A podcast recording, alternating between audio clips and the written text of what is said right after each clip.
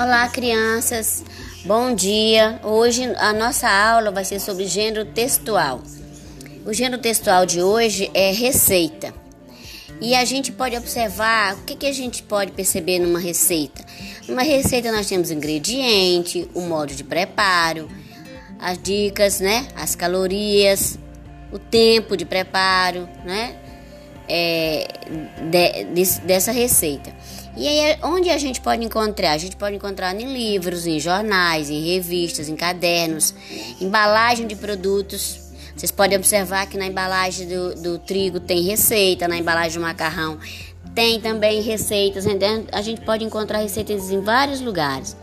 E aí nós vamos fazer também uma receita, né? Vamos fazer uma receita simples, que não dê muito trabalho, não vai demorar e não vai precisar também de muita coisa. É, e eu vou pedir para vocês também pesquisar em casa com a vovó, com o vovô, os livros de receita daquela época. A gente pode fazer um álbum também com a nossa turma, essa turma que a gente está trabalhando agora, trocar as receitas, depois a gente confecciona um álbum, aí vai ter as receitas da, é, da Milena.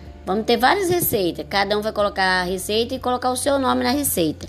E quem tiver receita da vovó, também vamos fazer um álbum de receita da vovó de cada aluno. A gente junta e faz um álbum também.